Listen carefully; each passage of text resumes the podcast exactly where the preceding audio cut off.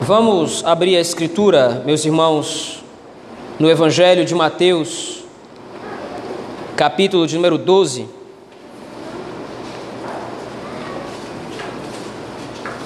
Não, tá tranquilo.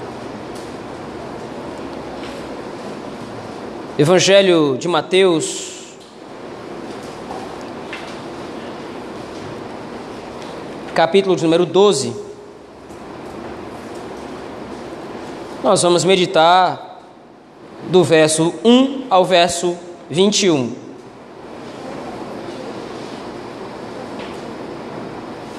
Evangelho segundo escreveu Mateus, capítulo 12, versículo de 1, ou versículos de 1 a 21. Se nos diz o texto da palavra do Senhor. Por aquele tempo, em dia de sábado, passou Jesus pelas searas. Ora, estando os seus discípulos com fome, entraram a colher espigas e a comer.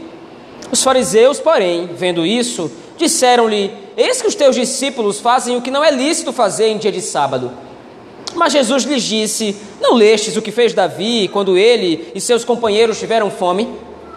Como entrou na casa de Deus e comeram os pães da proposição, os quais não lhes era lícito comer, nem a ele, nem aos que com ele estavam, mas exclusivamente aos sacerdotes? Ou não lestes na lei que aos sábados os sacerdotes no templo violam o sábado e ficam sem culpa? Pois eu vos digo: aqui está quem é maior que o templo. Mas se vós soubesses o que significa misericórdia quero e não holocaustos, não terias condenado inocentes. Porque o filho do homem é senhor do sábado. Tendo Jesus partido dali, entrou na sinagoga deles. Achava-se ali um homem que tinha uma das mãos ressequida.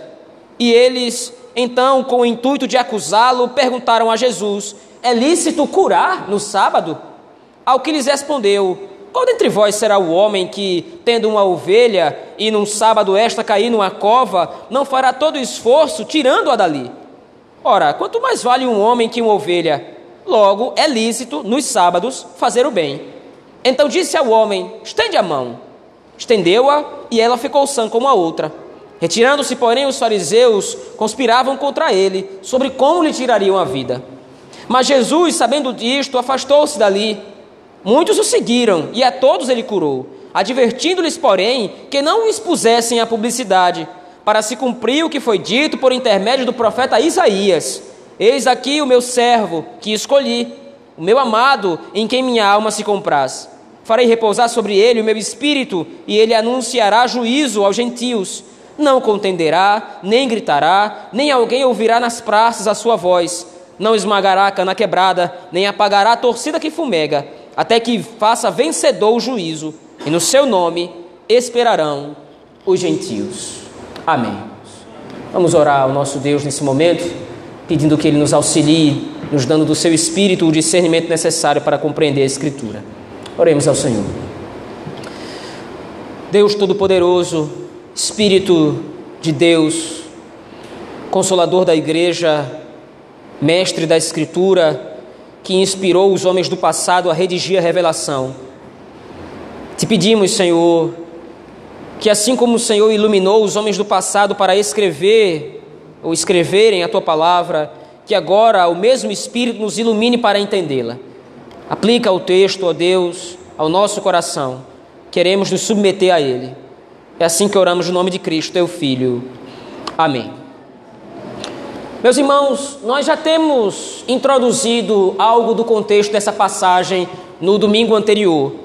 Nós vimos que a grande preocupação de Cristo nesta sessão do Evangelho de Mateus que vai do versículo 1 do capítulo 11 até o versículo 53 do capítulo 13, é demonstrar a proposta do reino dos céus, ou o programa do reino, para que, que o reino veio, que, que o rei, para que, que o reino serve.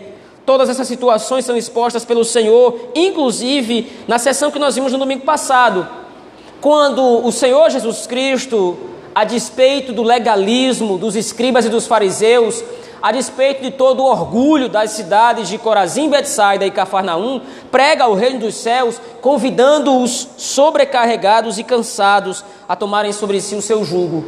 A mensagem de Cristo, ela foi direta e foi clara. Não é através da sabedoria humana que o reino dos céus pode ser obtido, somente através da revelação do Pai em seu Filho Jesus Cristo. Agora, no capítulo 12, a temática não muda muito, porém, o confronto com os fariseus passa a ser mais direto. Veja aí, acompanhe o texto a partir do versículo número 1.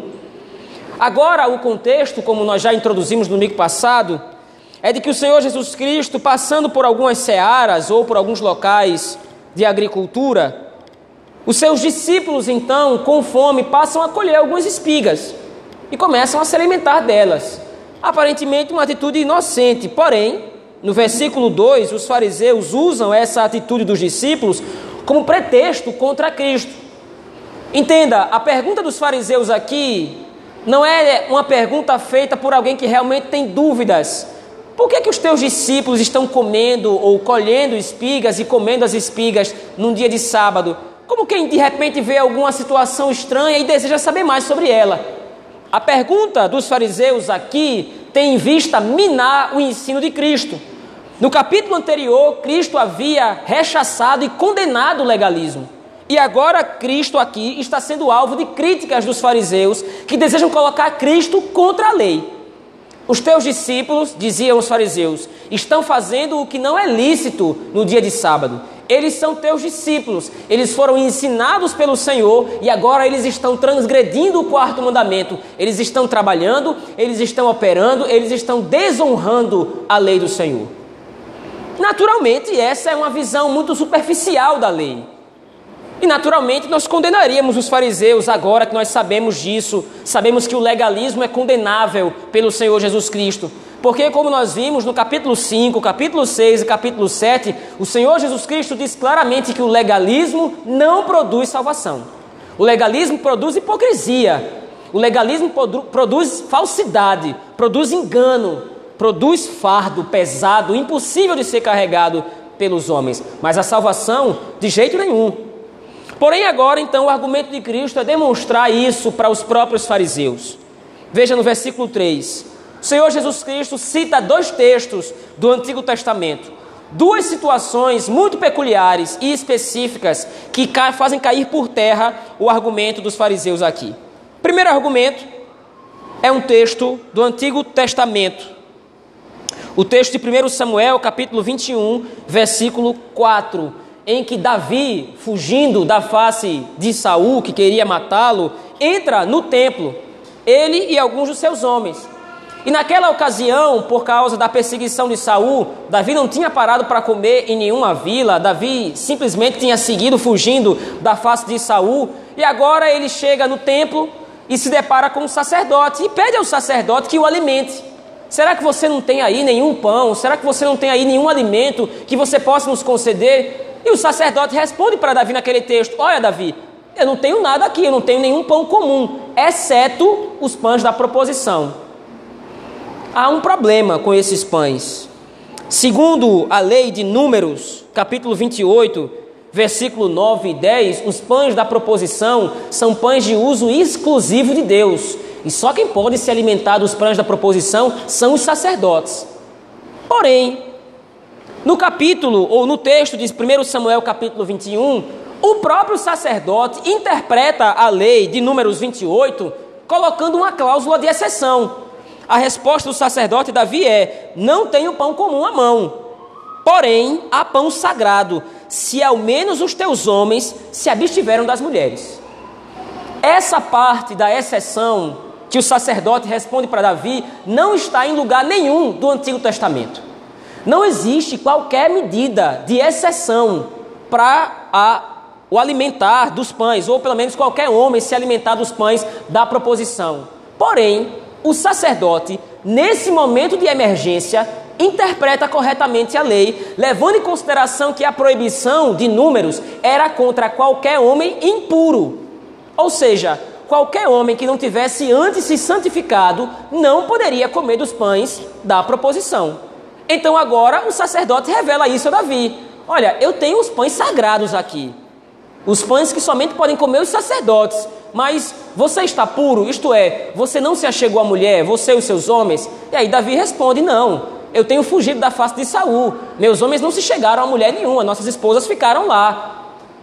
E então o sacerdote autoriza Davi e aqueles homens a comerem dos pães. E agora esse argumento ou esse episódio é usado por Cristo contra os fariseus. Vocês estão dizendo que os meus discípulos estão quebrando o quarto mandamento. Vocês estão dizendo que os meus discípulos estão quebrando a lei. Mas veja, a própria lei traz em si uma cláusula de exceção. Ou seja, é possível recorrer à própria lei para obter misericórdia. Nunca podemos nos salvar frente à lei. A lei não salva, a lei condena, a lei revela o nosso pecado, a lei nos mostra a nossa transgressão. Mas a própria lei, pensada e elaborada pelo próprio Deus, demonstra misericórdia, como foi o caso do sacerdote para com Davi. Num momento de emergência, numa situação de gravidade, numa, numa situação de extrema indigência, Davi come os pães da proposição autorizada pelo próprio sacerdote.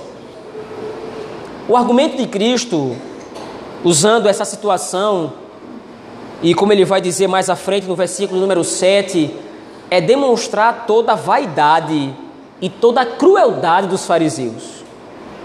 Veja, no, capítulo, no versículo 28, do capítulo 11, o Senhor Jesus Cristo chamou todos aqueles que estavam sendo oprimidos pelos fariseus de cansados e sobrecarregados. Como disse anteriormente, a primeira característica do legalismo é o seu extremismo. Não existe margem para misericórdia. A lei de Deus deve ser seguida à risca. E naturalmente nenhum de nós teria qualquer problema em acatar esse tipo de perspectiva, esse tipo de conceito. Realmente, a lei de Deus precisa ser obedecida tal como ela foi promulgada, tal como ela foi publicada. A lei de Deus ela é exata, ela não dá margem para imperfeição. Porém, qual é a finalidade da lei? Para que foi que Deus deu a lei a Moisés? E antes de Moisés e depois de Moisés, qual é a finalidade da lei? A finalidade da lei, como disse antes, é nos mostrar o nosso pecado é nos mostrar a nossa miséria, é nos mostrar a nossa devassidão. Nós somos completamente e totalmente incapazes de obedecer à lei com perfeição. Mas ao invés de provocar desespero, a lei deveria provocar no coração do justo humilhação diante de Deus, isto é, diante do quadro agora que se apresenta para o justo, o seu pecado, a sua transgressão, a sua miséria, o justo corre para Deus em busca de graça e em busca de misericórdia. Senhor, eu sou pecador, me perdoe. A lei é um instrumento da graça para nos tornar conscientes dos nossos pecados. Para os fariseus, não. Para os fariseus, a lei é um instrumento de opressão.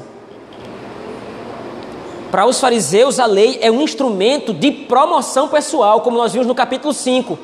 Mateus retoma agora essa temática para enfatizar esse princípio. Os fariseus eles não estão preocupados com a glória de Deus, eles estão preocupados com a sua própria glória, com a sua fama. Eles não querem obedecer ao Senhor, eles não estão preocupados com o quarto mandamento. Nesse momento aqui do Evangelho, no capítulo 12, os fariseus estão simplesmente esperando uma ocasião para que através da lei eles possam condenar Cristo. E veja, por que, que Mateus redige o capítulo 12? Lembre, o Evangelho não é simplesmente uma biografia de Cristo. O Evangelho tem uma mensagem peculiar para a igreja. Mateus não escreveu o seu Evangelho simplesmente para contar uma historinha sobre Cristo. Mateus escreveu o seu Evangelho para exortar a igreja. Ele antes já havia exortado a igreja contra o legalismo, mas agora Mateus está colocando algo muito mais sério. Lembre, a perspectiva de Mateus, a partir do capítulo 11, é demonstrar para que serve o reino dos céus, qual é o programa do reino dos céus. E agora Mateus está deixando claro isso aqui: o legalismo não faz justiça ao reino.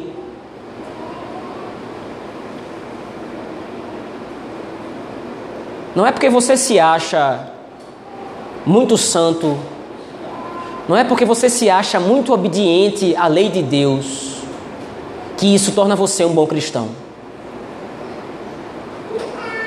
Não é porque você acha que você obedece à lei em todas as regrinhas que você ou eu nós tenhamos criado que nós somos bons cristãos.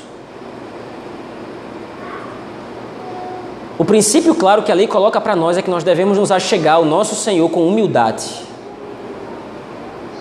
A humildade evita que eu transforme a lei de Deus num fardo para outra pessoa.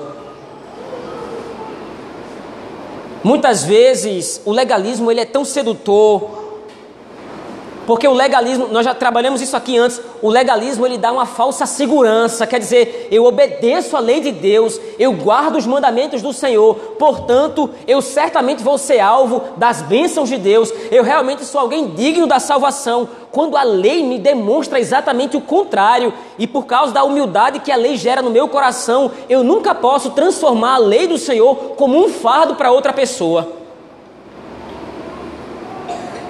A correta interpretação da lei nunca vai me fazer chegar para o meu irmão e apontar o dedo na cara dele, condenando os seus pecados de maneira cruel. A lei me instrui a humildade e a humildade me capacita a suportar o meu irmão, isto é, a dar suporte ao meu irmão, a ajudar o meu irmão a obedecer a lei do Senhor. Veja, você pecou, você errou, mas eu também sou pecador, nós somos pecadores, mas Cristo redimiu-nos para que nós pudéssemos obedecer a lei baseado no seu sacrifício. Agora nós podemos ser aliados da lei.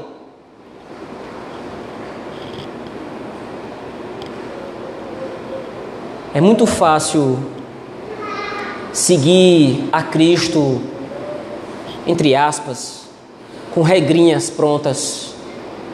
Não posso isso, não posso aquilo, não posso aquilo outro. E aí você começa a se encher de regras e você acha que essas regras elas expõem claramente o que Deus quer de você, porque parece muito sensato que você se abstenha de certas coisas. O reino dos céus não é isso. O reino dos céus não é você agradar os homens. O reino dos céus não é você parecer moral para os homens.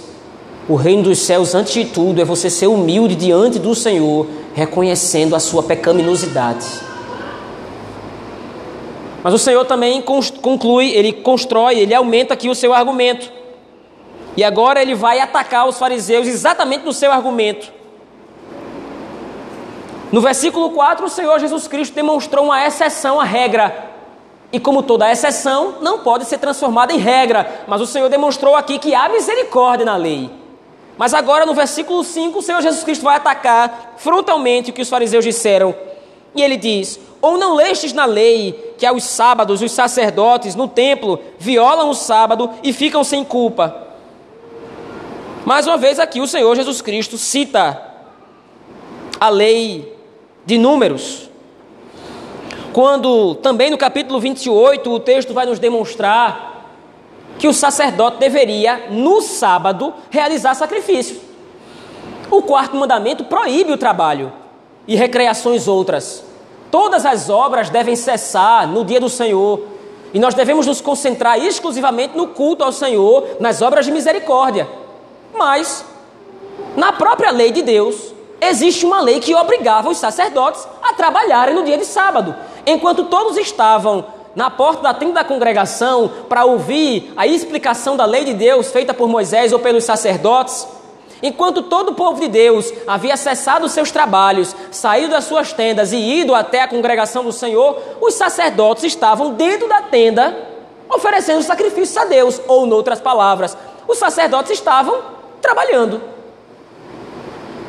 Mas os fariseus não enxergavam isso. Os próprios fariseus, que se achavam tão guardiões da lei, não enxergavam claramente que havia uma exceção à regra: os sacerdotes.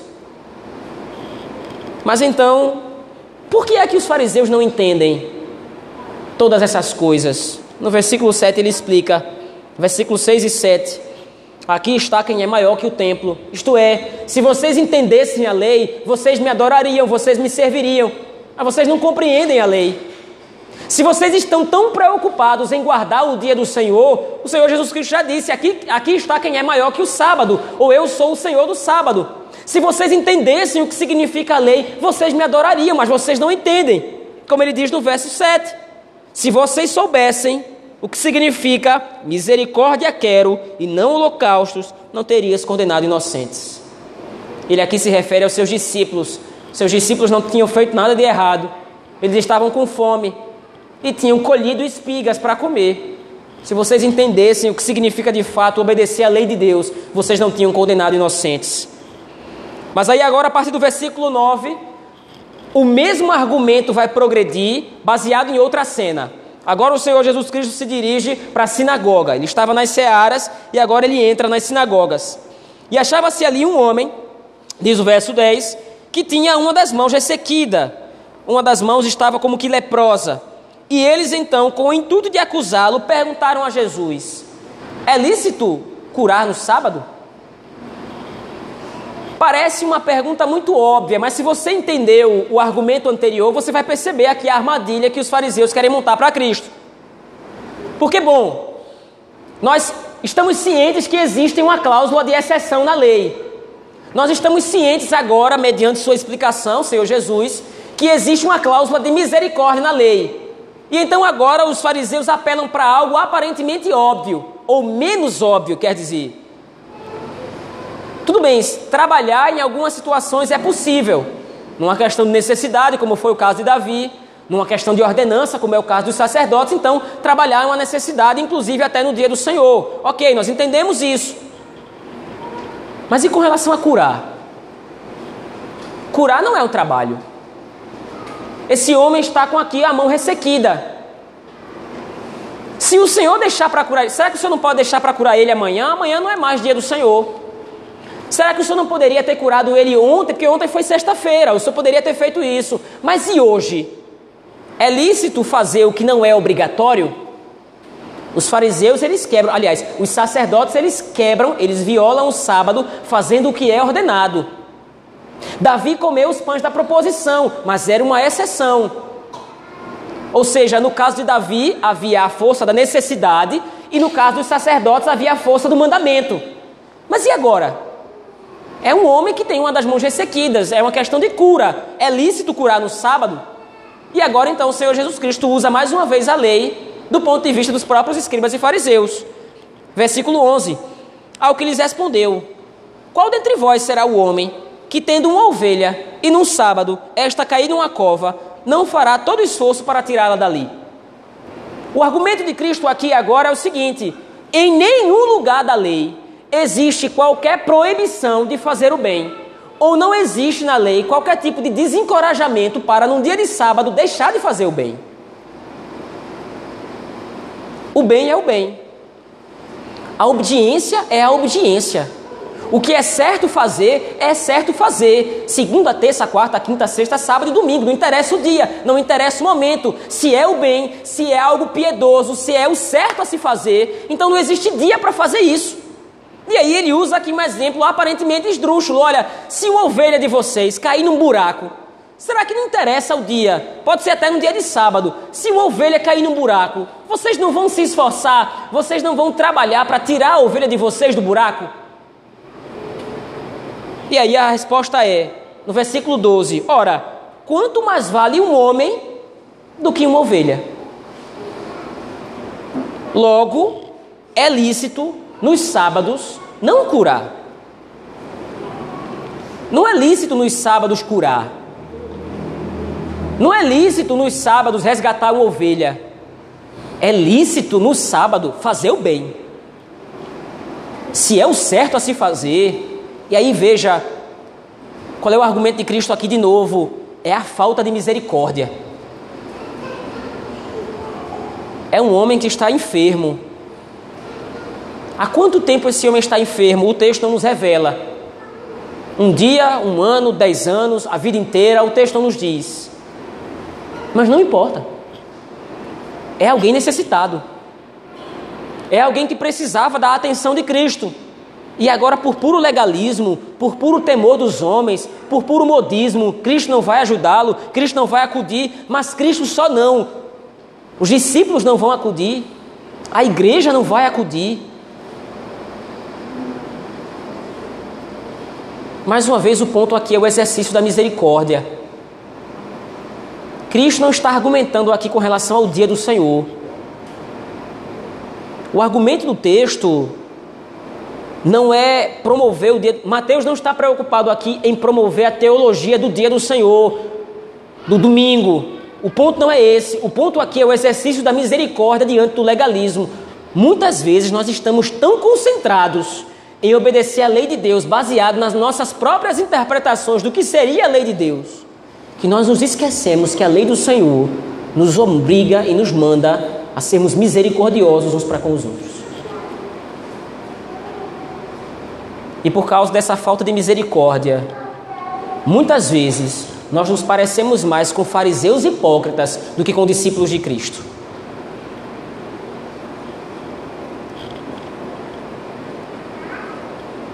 E veja, no versículo 14, Mateus faz um comentário agora, ele para a narrativa e ele faz um comentário que demonstra a crueldade dos fariseus agora em seu nível máximo. Retirando-se, porém, os fariseus, conspiravam contra ele sobre como lhe tirariam a vida. Nada do que Cristo ensinou, nada do que Cristo acabou de falar surtiu qualquer efeito no coração dos fariseus. Eles estavam mais preocupados em matar Cristo do que simplesmente perceber o que foi que aconteceu naquele momento. Eles estavam diante de um milagre, eles presenciaram um milagre e o milagre passou despercebido por eles, porque eles estavam interessados em obedecer à lei de Deus, matando a Cristo.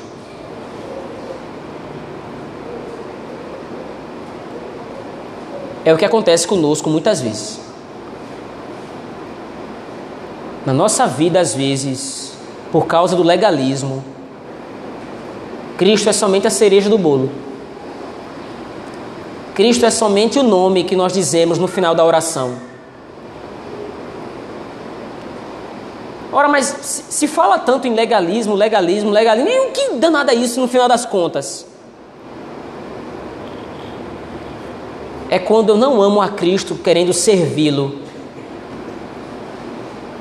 É quando eu não desejo de todo o coração servir ao Senhor, obedecendo os seus mandamentos em gratidão ao Senhor é quando eu simplesmente me apego a um conjunto de regras.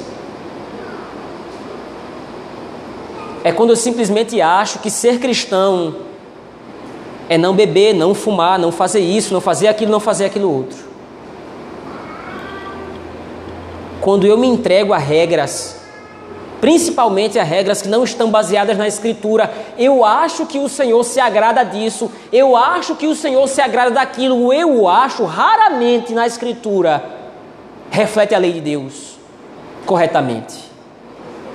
O que eu acho, o que eu penso, o que eu entendo raramente, em curtas e poucas ocasiões, representa o mandamento bíblico, como é o caso exposto aqui por Mateus no seu Evangelho. Mas veja, o texto é muito mais profundo do que isso, como vai ficar claro agora a partir do versículo 15.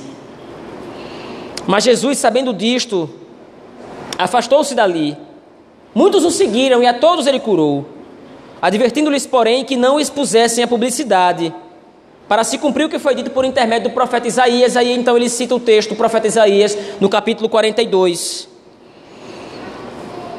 Eis aqui o meu servo que escolhi, o meu amado, em quem minha alma se compraz. Farei repousar sobre ele o meu espírito e ele anunciará o juízo aos gentios. Esse texto especificamente é um texto em que o profeta Isaías agora anuncia a restauração de Israel, mas não somente a restauração, porque ele já havia feito isso nos capítulos anteriores, mas agora o profeta Isaías anuncia a restauração de Israel baseado no Messias. É o Messias que vai executar a salvação de Israel. É o Messias que vai executar a restauração do povo. E como é que ele vai fazer isso? Em primeiro lugar, ele não vai trazer glória para si mesmo. É o que diz a continuação do texto. Ele não contenderá, ele não gritará, nem alguém ouvirá nas praças a sua voz. Isto é, ele não vai buscar chamar atenção para si.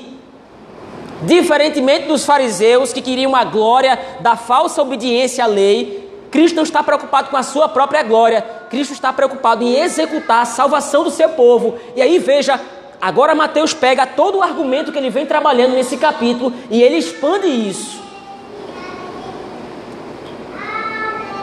O que é que o capítulo 12 de Mateus, do verso 1 ao 21, ele quer dizer? É simplesmente outra advertência de Mateus contra o legalismo? Não.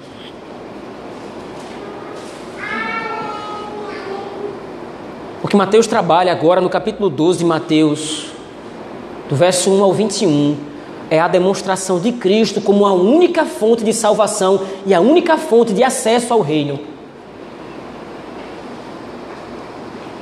Diferentemente dos escribas e dos fariseus, que estavam oprimindo o povo, Cristo como verdadeiro Messias ou como Messias de fato, ele não vai se orgulhar da sua posição. Ele não vai esmagar a cana quebrada. E é uma figura de linguagem que tanto Mateus quanto Isaías eles usam aqui para os gentios e para os judeus, que é o que ele vai colocar no versículo 21. O texto de Isaías, no capítulo 42, ele termina de maneira diferente. E aí Mateus aqui faz uma alteração proposital. Se você ler o texto lá de Mateus de Isaías capítulo 42, no final do versículo, Isaías registra: Não desanimará, nem se quebrará, até que ponha na terra o direito, e as terras do mar aguardarão a sua doutrina. Mas Mateus aqui faz uma alteração. No final do texto de Isaías, ao invés de copiar o texto literalmente, ele faz uma alteração. E no seu nome esperarão os gentios. Dentre todos os povos que os judeus consideravam mais indignos, Qualquer um que não fosse gentil era indigno da salvação. E agora Mateus usa exatamente essa lógica de Isaías para dizer o contrário. O Senhor Jesus Cristo foi enviado para todos aqueles que são considerados por todos os fariseus e escribas como indignos. Aqueles que aparentemente não obedecem à lei, aqueles que nunca ouviram falar do quarto mandamento, aqueles que não foram circuncidados, aqueles que não guardam a lei de Deus como nós guardamos, a estes o Senhor Jesus Cristo foi enviado para salvar. A porta do Evangelho, a porta da graça, a porta do reino dos céus não veio através do legalismo dos fariseus. A entrada no reino dos céus veio através de Cristo, da sua misericórdia e da sua graça. Aquele, aquela única pessoa que poderia exigir a correta obediência da lei, a perfeita obediência da lei, veio na verdade para nos salvar da condenação da lei. O único que poderia impor a sua lei o único que poderia impor a sua interpretação como sendo a correta, porque de fato era, o único que poderia exigir perfeição de todos os seus seguidores, não faz isso. Ele se compadece.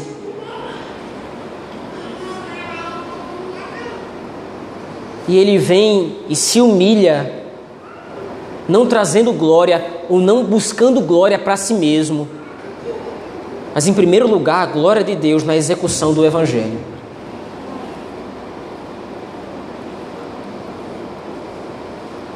O texto de Mateus capítulo 12, versos de 1 a 4, nos demonstra algumas aplicações para nossas vidas, meus irmãos, pelo menos duas. A primeira delas, como já deve ter ficado claro, é que o legalismo não produz a graça divina. E existe uma responsabilidade enorme aqui, nossa, para com os que estão lá fora.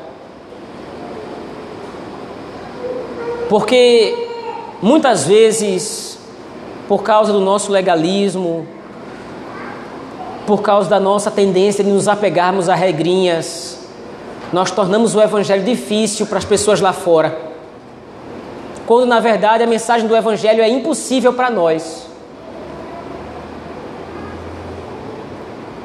Seja honesto consigo mesmo. Se você fosse Deus, você se salvaria? Ou você salvaria você? Se você estivesse no lugar de Deus, você se salvaria? Conhecendo você do jeito que você conhece, sabendo dos seus pecados, sabendo das suas falhas, conhecendo as suas transgressões. Só que muitas vezes é isso que nós fazemos para as pessoas lá fora. nós agimos com elitismo, nós nos sentimos e nos achamos superiores ao ímpio, por causa da nossa moralidade, por causa da nossa ética, por causa daquilo que nós somos, daquilo que nós transparecemos. Nós aparentamos ser pessoas muito boas e por causa disso, então, quando nós chegamos lá fora e entramos em contato com o ímpio por causa de uma coisa ou outra, nós nos achamos muito melhores que o ímpio.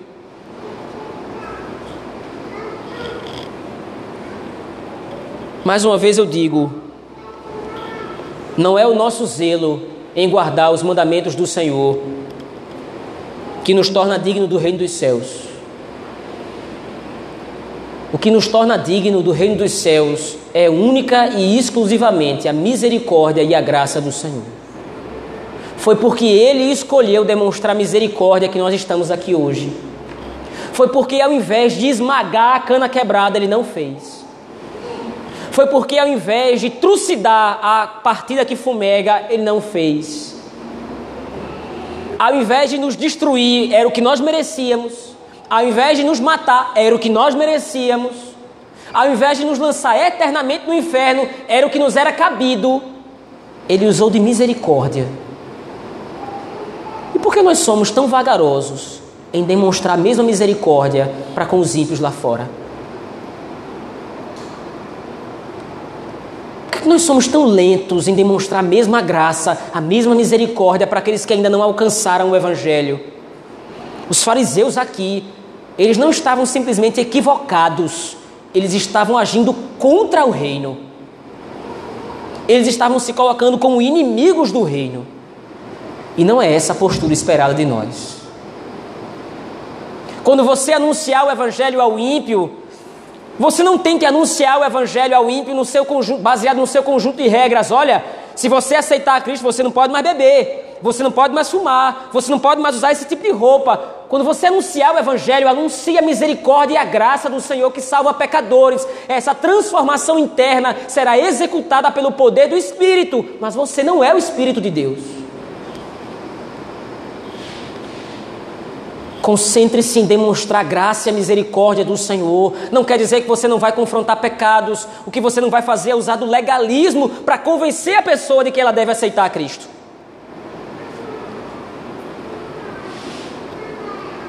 Não é o abandono do álcool, do cigarro, de roupas vulgares, de um comportamento frívolo que vai fazer com que ela entre no reino dos céus. Muitas pessoas não faziam nenhuma dessas coisas e estão agora ardendo no inferno porque acharam que por causa das suas obras agradariam a Deus.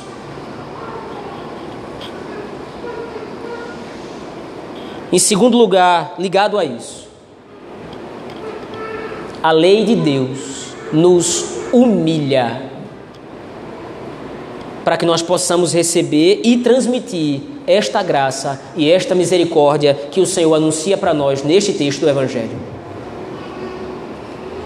A lei de Deus nunca vai servir para você se tornar orgulhoso com o que quer que seja. Você nunca vai, se tiver em sã consciência, você nunca vai bater no peito para se orgulhar de algo que você fez relacionado à lei do Senhor, quanto eu obedeci a Deus ou quão bem eu obedeci ao Senhor Deus hoje. Isso nunca vai acontecer se você for um crente sincero. Em determinado local, o Senhor Jesus Cristo diz: a resposta que vocês devem dar a Deus é que vocês são servos inúteis, porque fizeram apenas aquilo que foi mandado fazer. Não há orgulho em obedecer a lei do Senhor, senão o de obedecer a Deus e com gratidão servi-lo, mas não há nenhum orgulho próprio, não há, não há, nenhum, não há espaço para a vanglória no reino dos céus. Eu guardo o quarto mandamento, como é o tema do texto, ou o aspecto que o texto usou para expor o princípio do reino dos céus. Eu guardo o quarto, quarto mandamento, quinto mandamento, eu honro os meus pais, eu pago as minhas contas em dia, eu sou um bom cidadão da terra e um excelente cidadão dos céus. Não. Você pode ser um bom cidadão desse mundo. Mas você não é um bom cidadão do reino dos céus, pelo menos não em si mesmo. Você só é cidadão dos céus por causa da graça do Senhor. Quero concluir aqui, meus irmãos. A nossa entrada no reino deve nos motivar a glorificar o Senhor, porque jamais nós poderíamos agradar a Deus a fim de conquistar a entrada lá, se não fosse Ele agindo em nossas vidas. Se não fosse o seu filho tendo baixado e se humilhado até a nossa condição para executar a redenção das nossas almas, jamais entraríamos no reino dos céus. Vamos orar ao Senhor nosso Deus, meus irmãos, nesse momento. Pai de misericórdia, perdão, Senhor. Perdão por todas as vezes que nós nos achamos bons demais para esse mundo e dignos do reino dos céus em nós mesmos. Perdoa-nos, ó Deus, se muitas vezes, por causa do legalismo, nós deixamos de anunciar o Teu reino nós deixamos de anunciar a salvação em Cristo Jesus. Perdão, porque muitas vezes, com base na lei, nós nos orgulhamos, nós nos, ufanamos, nós somos orgulhosos, arrogantes, muitas vezes, porque nos achamos obedientes demais e fechamos a porta da graça aos gentios. Nós mesmos somos gentios. Obrigado, Senhor porque o Senhor não esmagou a cana quebrada, nem apagou a torcida que fumegava, mas o Senhor fez vencedor o juízo, nos demonstrou o Evangelho, a tua doutrina que aguardávamos, para a nossa libertação. Nos ajuda a viver a luz da tua palavra, Senhor, e tem misericórdia de nós. É assim que nós oramos, no nome precioso e bendito de Jesus Cristo, teu Filho, nosso Senhor. Amém.